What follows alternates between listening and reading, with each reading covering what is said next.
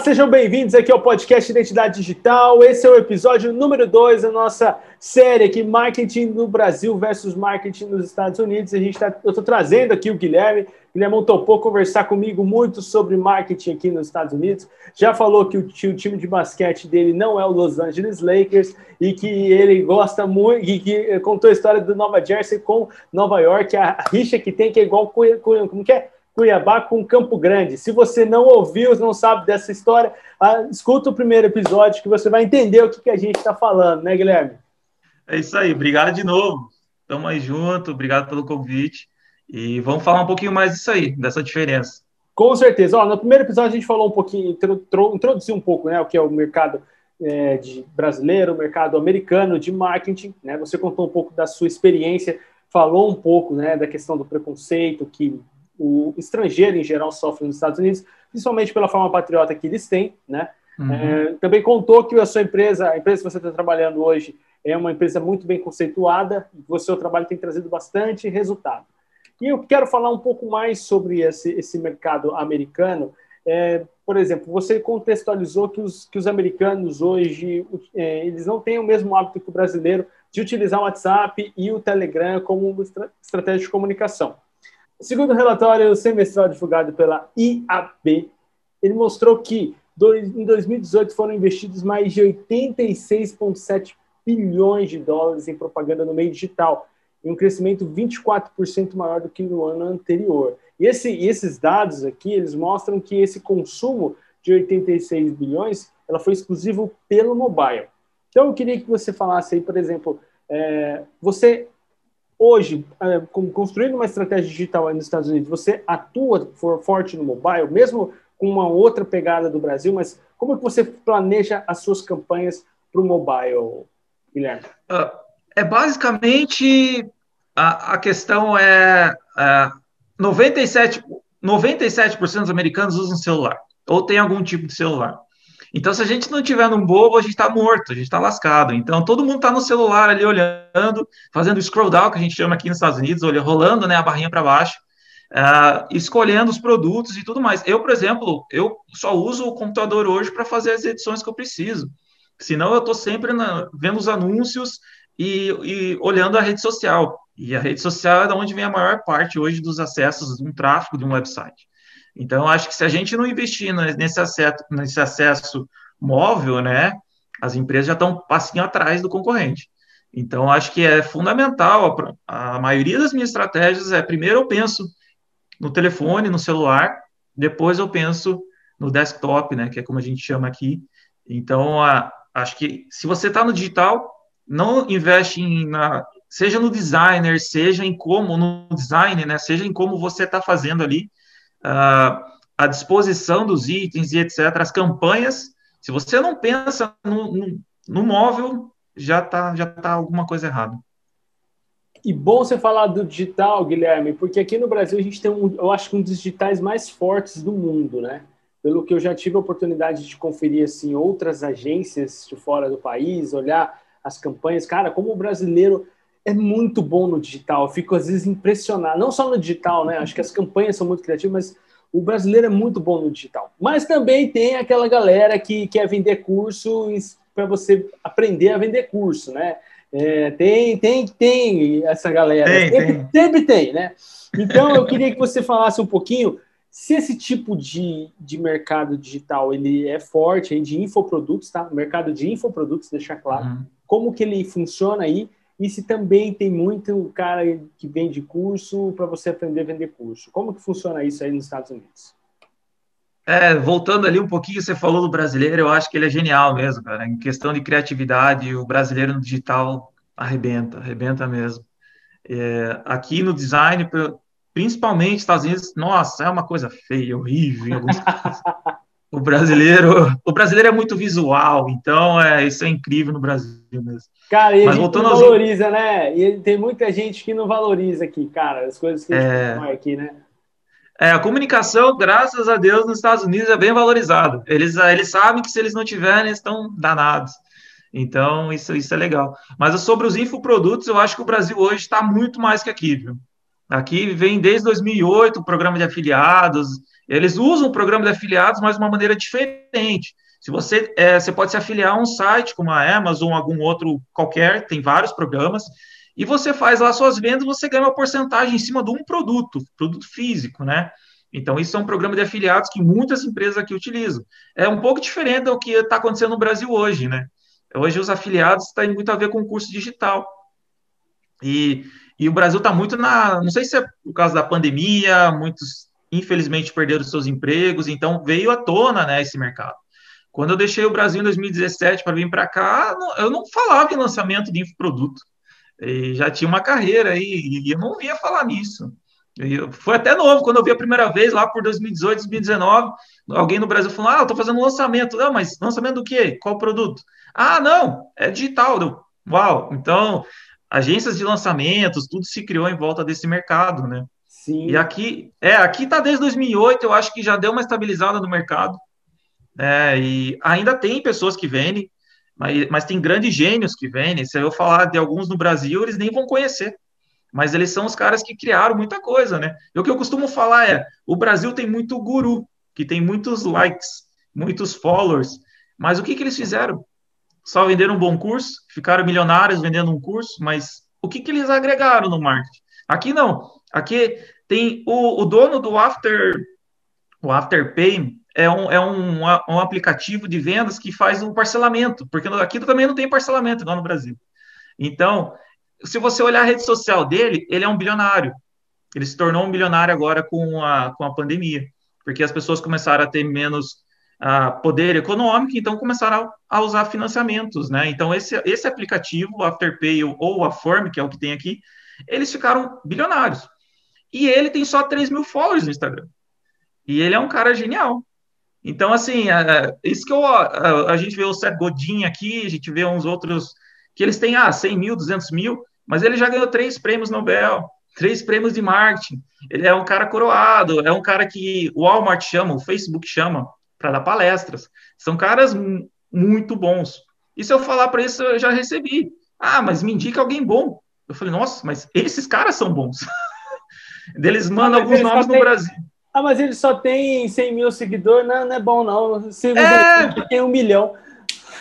É, daí eles olham no Brasil, ah, com todo respeito, né? Pelo amor de Deus, Uau. no mercado brasileiro, a gente olha pessoas com 600, 500 mil, um milhão até, alguns com mais, mas o que, que eles fizeram pelo marketing? O que, que eles estão fazendo pelo marketing? Né? No Brasil tem muito essa ideia, muito visual, é o mediatismo, eu quero ganhar dinheiro ontem, eu quero ganhar dinheiro hoje, e mas por trás, cara, não tem conteúdo, não tem qualidade. Aqui eles podem não ter muitos, seguidores, né? Que hoje a medida do termômetro é quantos seguidores você tem. Mas eles são gênios. Eles criaram o marketing digital. O Seth Godin é o cara que criou os anúncios em 2008. Para você ter ideia, em 2008, só para contextualizar, em 2008 a gente usava Orkut, nem tinha Facebook. O Facebook começou em 2011 no Brasil. E o Instagram começou em 2017.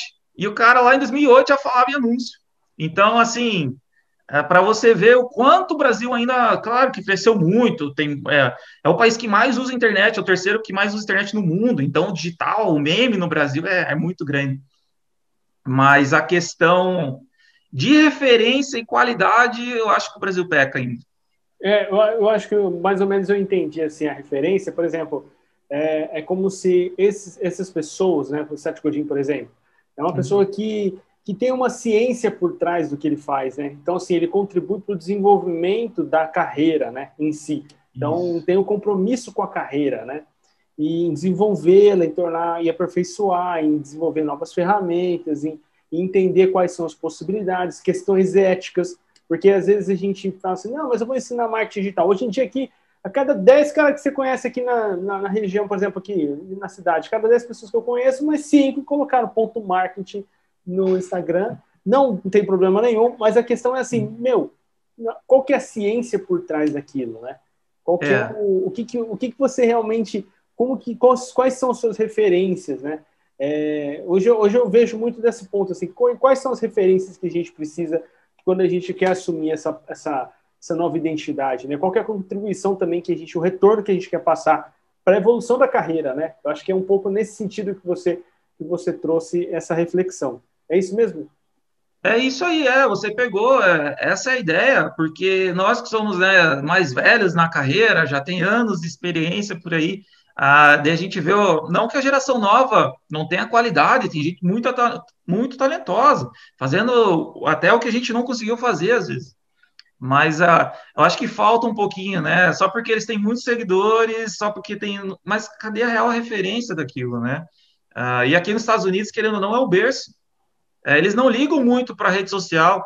É, então, e você vai ver o que, que eles fizeram. Ah, o cara às vezes criou o Facebook, criou o Instagram, criou o Twitter. Então, eles, eles mudaram o mundo, eles mudaram a tecnologia, mudaram o nosso jeito de fazer marketing. Às vezes isso pode ser nada, mas o jeito de parcelar já é uma mudança na nossa campanha de marketing, por exemplo. Sim. O Facebook mudou totalmente, né? Então, os caras simplesmente criaram uma ferramenta que mudou o mundo, né?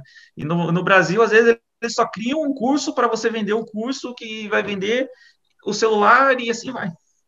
Então, não tem uma lógica, não tem um conceito. Claro, muitos chamam isso de marketing, mas para gente, eu acho que isso é uma parte do marketing, talvez, mas não o marketing em si.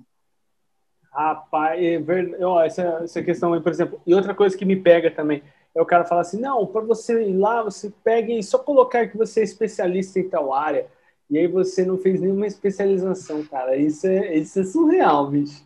Isso é uma coisa assim, é. que eu ainda não consegui assimilar, não, é algo que eu não consegui entender, não. E olha que eu já vejo isso há muitos anos. eu tô tentando ainda, não entra na minha cabeça, cara. Tá difícil. É difícil de aceitar, é difícil de aceitar, é difícil. Maravilha. Não, você falou dessa questão do, do, do, do berço, né? É o, marketing, que foi o, os principais produtos de tecnologia foram desenvolvidos aí nos Estados Unidos, de fato. E eu queria que você falasse um pouquinho assim com relação a, a, a essa questão do, do, marketing, porque hoje aqui no Brasil a gente tem o famoso 6 em 7, né? Do uhum. Érico Rocha, que acho que é o cara que difundiu esse marketing aqui no Brasil. Ele traz a ferramenta da lenda Jeff Walker, né? Que, que fala muito sobre isso. E eu queria que você falasse um pouquinho assim, é, no seu dia a dia, você tem utilizado ferramentas semelhantes a essa para aplicar nas suas campanhas? Ou você tem outra, outra pergunta para complementar com essa? Você tem utilizado a estratégia de Philip Kotler, que é o New Digital Off, para construir uma campanha aí? E quais campanhas têm mais resultado quando você trabalha? Olha, começando de trás para frente, né? Tá, ah, beleza. Por causa da, da pandemia, a, hoje a minha estratégia é 100% digital a gente não consegue, né? As restrições aqui foram muito mais severas do que no Brasil. Então, eu estava trabalhando de casa quase um ano, fiquei trabalhando em casa. Né? Agora, há pouco tempo que eu vou três dias na semana agora para a empresa. Mas então as restrições com eventos, todos foram cancelados, eventos internacionais, a, a borda, a, as fronteiras foram fechadas. Então, as empresas tiveram que se adaptar para fazer 100% digital. Até os comerciais mudaram né, eles usaram mais animações do que usaram pessoas, para você ver como foi tudo feito em, em estúdio ou tudo em casa mesmo, em, em animações. Então, hoje é, eu acabo usando o online, e tanto é pelo custo do offline, uma feira aqui pode custar 100 a 1 milhão de dólares para você ir numa feira, principalmente de automóveis. E mas qual o retorno da feira, né? É, pode isso pode variar. Então, hoje, como era uma empresa de médio porte, eu utilizo muito online e sobre os conceitos que o Érico Rocha trouxe até, né, do Walk. Então, a gente, assim, a, a gente que é da comunicação e fez uma faculdade, de especialização, nada mais é do que ele pegou e simplificou os conceitos e jogou no, né? E é o lançamento. É, são coisas simples do que a gente faz no dia a dia, não é nada especial, se for parar para pensar. A gente atrai a atenção do povo, mostra o desejo e faz com que eles sintam vontade de comprar e depois converte esse consumidor em produtos, em, em receita para nossa empresa. Uh, eu faço seis em sete toda semana na minha empresa, se for falar, pensar. então, uh, a, a, empresa, o e-commerce lá, se começar a ver os números, é seis em sete toda semana. Mas por quê? Não que eu use um conceito específico, eu uso o que eu sei em marketing, que é atrair pessoas. E a marketing tem muita psicologia, né? A gente tem que entender onde a gente está trabalhando. Hoje, na minha empresa, eu faço isso. Mas se eu for vender é, perfume, ou vender comida, eu não sei se eu vou conseguir. Claro que o marketing é igual, mas hoje eu entendo meu público, eu já sei quem, para quem que eu estou vendendo, para quem que eu estou falando. Então, a gente precisa se adaptar. Eu acho que o marketing é isso. A gente vai criando estratégia. Eu não uso uma estratégia específica. Eu sou o cara que menos usa teoria na vida. eu sou o cara que muito na prática, né? Testando, errando, voltando.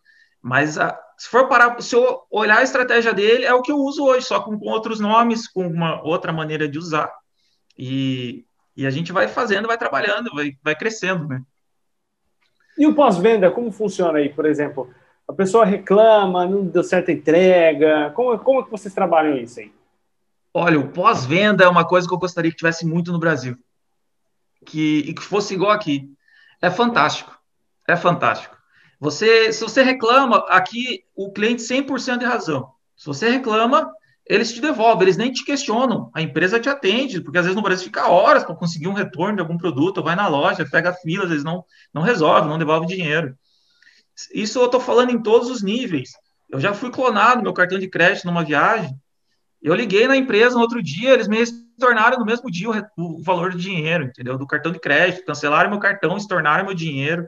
Então, é muito rápido o atendimento. As, é, se você leva, você pode levar o produto montado, uma, uma cama, que, ou você não gostou da cama. Você tem um ano para não gostar da cama. Em um ano você pode ir lá e devolver a cama e eles vão te dar o dinheiro de volta. Então, o pós-venda é incrível, assim, realmente é. Eles fizeram um negócio muito bem feito, você consegue trocar muito fácil, eles te dão dinheiro de volta e não questionam. É uma coisa incrível mesmo. Nas suas campanhas de marketing, você utiliza copywriting? Utilizo bastante, por sinal. é, querendo ou não, mas eu, eu, sou. Eu gosto de escrever, claro, mas eu, eu, sou muito objetivo. Eu até brinco com o pessoal da minha empresa, vezes até falam isso é meio maluco, mas eu sou muito comercial, né? A vida inteira trabalhando em corporativo, né, empresas, então eu sou muito focado no comercial, não fico muito lá, lá, lá, de, né, de blá, blá, blá na, nas redes sociais, não, eu sou bem focado, muita gente fala, ah, você não pode só postar produto nas redes sociais, eu vejo muitos gurus falando isso, né, mas na verdade não é bem assim, não, se você souber fazer bem feito, as coisas fluem, mas o cop, o cop é muito importante, principalmente na conversão. Perfeito. Bom, agora girando um pouco a chave, vamos falar do marketing na gringa, que foi onde eu encontrei o Guilherme, né? Apareceu para mim como sugestão para seguir, né? Eu não tinha nenhum amigo meu segue, achei bem legal, foi foi chama de destino, foi uma coincidência, né, Guilherme? Eu consegui te seguir para a gente conversar um pouco hoje no podcast. E aí, Guilherme, eu queria que você falasse um pouco de onde surgiu a ideia de começar com o canal no Instagram para falar do marketing na gringa. Ah, legal, agradeço por ter me achado, né? Senão não estaria aqui também, de começar essa, essa jornada. Uh, a ideia começou há um ano atrás, mais ou menos, e foi justamente vendo esse pessoal na internet e muitas coisas que eu não concordava, não gostava, falava, meu Deus, como que eles estão fazendo, falando disso? Sendo que não é bem assim que funciona. Então, fui amadurecendo, me falta ainda tempo, né, para ir arrumando e investindo no meu canal, mas o marketing na gringa está tendo um retorno muito legal das pessoas. A, a comunicação, as pessoas interagindo, gostando do material que estou levando. E, e, e, foi um ano saturando a ideia para esse ano tomar coragem e resolver colocar minha cara lá e fazer um canal. Começar a levar os haters comigo e o pessoal que gosta também do conteúdo, e preparar um pouco a cabeça, né, porque vai vir pela frente e, e vamos crescendo. A minha esposa ajudou muito também nessa criação, deu força aí para começar e, e, ela também trabalha na área de comunicação, então foi fácil assim a gente criar, desenvolver é, e, está indo. Estamos crescendo de pouquinho em pouquinho e está ficando legal. Um projeto bem bacana que, igual sempre falo, não espero monetizar com ele, não por enquanto é, é, seria hipocrisia se eu falasse que eu não quero, né? Mas a gente sempre, né? Com o tempo, aí isso acaba acontecendo. Mas eu sou sempre a favor do conteúdo.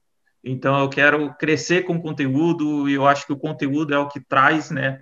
O, seja monetização, seja seguidores ou seja lá o que for, é, através do conteúdo. Então, vou trazendo conteúdos bons, mais trabalhados, bem um pouco diferente do que se vê no Brasil, que às vezes é só aquela regrinha básica. E quem tiver a cabeça aberta aí vai conseguir desenvolver legal, vai conseguir acompanhar um projeto. E, foi, e eu não sei você, por exemplo, para mim, eu também, né? Eu, eu, tinha muita dificuldade em compartilhar o meu conteúdo na rede social, cara.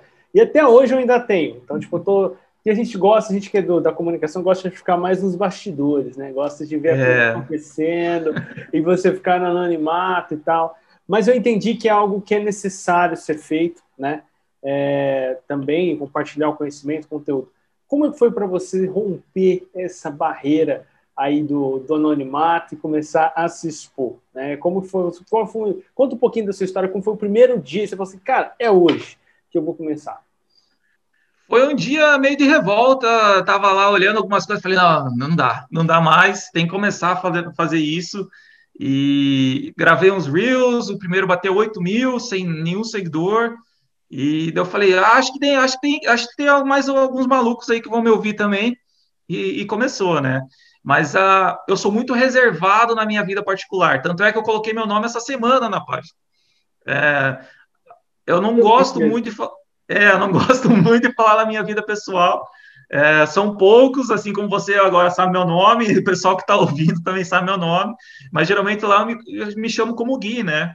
E, e essa facilidade eu sempre gostei de vender para os outros. Agora, vender meu próprio peixe é um pouco mais complicado, né? É, o meu dom, eu sou um vendedor, claro, mas eu sou um vendedor por trás das mesas que não fala com o público, né? A gente só faz ali, articula. E, mas foi difícil no começo, agora eu tenho que acabar, porque quando a gente abre, muitos perguntam, ah, mas o que, que você faz? O que você é? E não é só né, o, o que eu levo de conteúdo, eu tenho que acabar levando um pouco da minha pessoa como profissional, como carreira.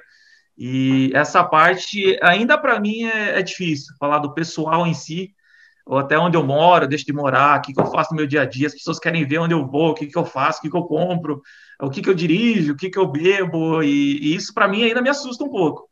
Essa parte ainda é um pouco nova, por mais que tenha poucos seguidores, mas a, o pessoal é curioso, né? Essa curiosidade mata.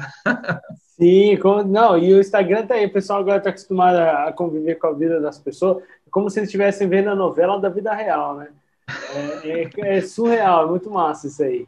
Né? Não, é verdade, eu tenho medo, acho que a gente tem que pôr um pouco de limite, senão a gente perde a cabeça também e, e se perde. Se Exatamente. perde. E é perigoso, eu acho perigoso, cara. Eu não sei porquê, mas eu sempre é. acho assim, perigoso você mostrar demais a sua realidade. Eu acho que tem que haver um, um equilíbrio, né? Eu acho que o seu Instagram tá legal, né? Eu estou acompanhando também. Um dia você mostrou o um negócio do preço, você foi no mercado legal. e tal. Eu achei muito bacana.